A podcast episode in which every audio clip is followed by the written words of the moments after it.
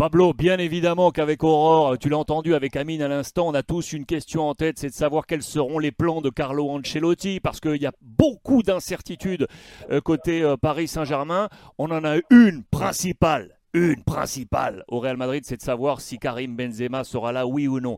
On va marcher un peu en mode teasing, un peu en mode teasing, juste avant, juste avant de nous dévoiler ça, euh, Pablo. Euh, je sais que euh, les deux présidents, bien évidemment, vont se retrouver, qu'on va passer à table entre Nasser El Khelaifi et Florentino Pérez, eux qui se sont déchirés sur l'histoire de la Super League européenne d'un côté, qui là se retrouvent à table. Ça va être un moment particulier, ça, hein? Oui, oui, ça sera un moment particulier. Ça sera finalement déjeuner demain. C'est pas dîner ce soir. Ok. Ça sera déjeuner demain. Et il y aura plein de médias, j'imagine. Tous les médias qui sont déjà déplacés de Madrid à Paris. Et ils attendent vraiment le match, mais ils attendent aussi que spécialement la, le rendez-vous entre les deux présidents, évidemment, après tout ce qui s'est passé cet été. Mhm.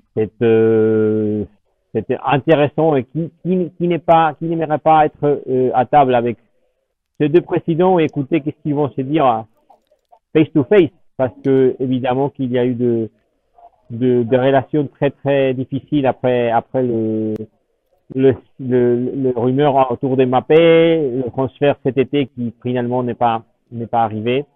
Et c'est compliqué reconstruire cette relation entre deux présidents que d'abord, ils avaient déjà une, une, grande, une grande relation tous les deux avant cet été. Et ce sera toujours chez Guy Savoie, le restaurant demain midi, comme c'était prévu? Et bon, euh, apparemment, oui, mais, mais je veux dire que, ton- euh, bien évidemment que j'ai essayé de, de savoir un petit peu euh, du côté du Real, du côté des PSG. Ils sont tous les deux très discrets à propos de cette, à propos de cette déjeuner. Alors, je, je pense que ça sera, et que c'est ça, ça, ça, ça va se produire, mais je veux les voir tous les deux ensemble pour m'assurer. je peux pas, je peux pas dire plus. J'imagine qu'ils seront tous les deux, mais comme tous les deux clubs sont, sont, sont discrets, si, si discrets pendant ces dernières heures, on verra qu'est-ce qui se passe finalement. Pablo, Pablo, la question. La question, elle est là. La question, elle est là. Est-ce que Karim Benzema, oui ou non, est opérationnel? Aurore a déjà montré une petite vidéo qu'on va remontrer puisqu'il était du voyage. Il est monté dans cet avion.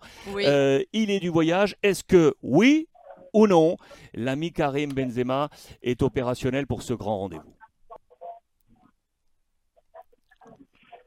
Oui, je crois, oui, 90%, 99% qui sera, premièrement parce qu'il s'est déplacé à Paris. Je pense que s'il n'a, s'il n'a pas l'opportunité de jouer, il aurait resté chez lui. Et il, il veut pas se, voir dans les banques et souffrir dans les banques s'il ne veut pas jouer, à mon avis. C'est, c'est une question de, d'un joueur titulaire, d'un joueur si important. Et pour lui, c'est, c'est tellement important de jouer à Port-au-Prince, à, à son pays, maintenant qu'il est, qu'il est revenu finalement un idole pour la plupart de, de, de Français. Et l'entourage aussi optimiste, tout le monde qui a travaillé avec lui euh, nous assure que qu'il sera là. Mais évidemment, euh, je crois qu'il va prendre quelques risques. Euh, il, est, il va jouer diminué évidemment. Euh, c'est un muscle qu'on on utilise surtout pour les sprints. Alors, euh, le sprint en football, c'est c'est la base de football, le sprint, et surtout pour un joueur qui joue à l'attaque. Oui, c'est ce que. Alors, il va prendre de risques, mais mais c'est- bon, un, un, un match tellement important pour le Real que je pense qu'il va le faire. Oui, c'est ce qu'a dit euh, Carlo Ancelotti, qu'il a martelé en conférence de presse aussi bien euh, vendredi que samedi. Mm. C'est là, vous voyez, s'il y a un minimum, un risque minimum, alors nous le prendrons pas parce que euh, Pablo, on parle quand même d'une blessure de Benzema que si elle s'aggrave, il y a possibilité d'une absence assez longue. Dans ces cas-là, on parlerait euh, en mois d'absence cette fois parce que si la déchirure euh, s'aggrave, ça, ça peut le mettre euh, KO pendant 2-3 mois. Oui, oui, bien sûr, il y a un match retour. C'est ce qui est important. C'est pour ça que peut-être s'il ne joue pas, c'est parce que finalement, je crois l'entraînement, des- comme je vous écoutais avant, l'entraînement de, de cet après-midi. Et tout, j'imagine qu'il va jouer euh, diminué, évidemment, il va pas, va pas jouer à 100%. Premièrement parce qu'il veut, il veut pas se blesser et, faire une, un problème encore plus grave. Et après, parce que euh, ça fait déjà longtemps qu'il est en train de parler des groupes, je crois, peut-être. alors, il y a un rythme 100% qu'il faut pour un match de, comme le match de, de demain soir au Parc des Princes, où l'exigence va être maximum. Et euh, Karim Benzema, c'est le cinquième joueur de champ le plus utilisé par Carlo Ancelotti. Alors j'ai lu euh, par-ci, par-là sur la presse espagnole euh, cette semaine.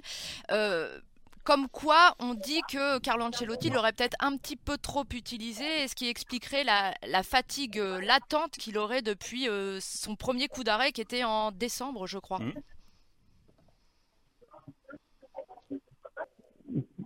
Peut-être. Parce que est il a rencontré un Benzema différent par rapport à des années précédentes parce que il faut il faut pas oublier que Karim Benzema maintenant il joue des matchs avec l'équipe de France et avant de avant de revenir à, pour l'Euro et Karim s'est concentré que pour le Real. Et voilà il jouait et si vous regardez la liste des minutes dans les dernières années il a été même le, le, joueur plus utilisé ou du après Courtois. Ça veut dire que cette année, c'est beaucoup plus compliqué qu'il y a des déplacements avec Il y a eu la, la Ligue des Nations, il y a eu des matchs de, de, de, classification pour la Coupe du Monde.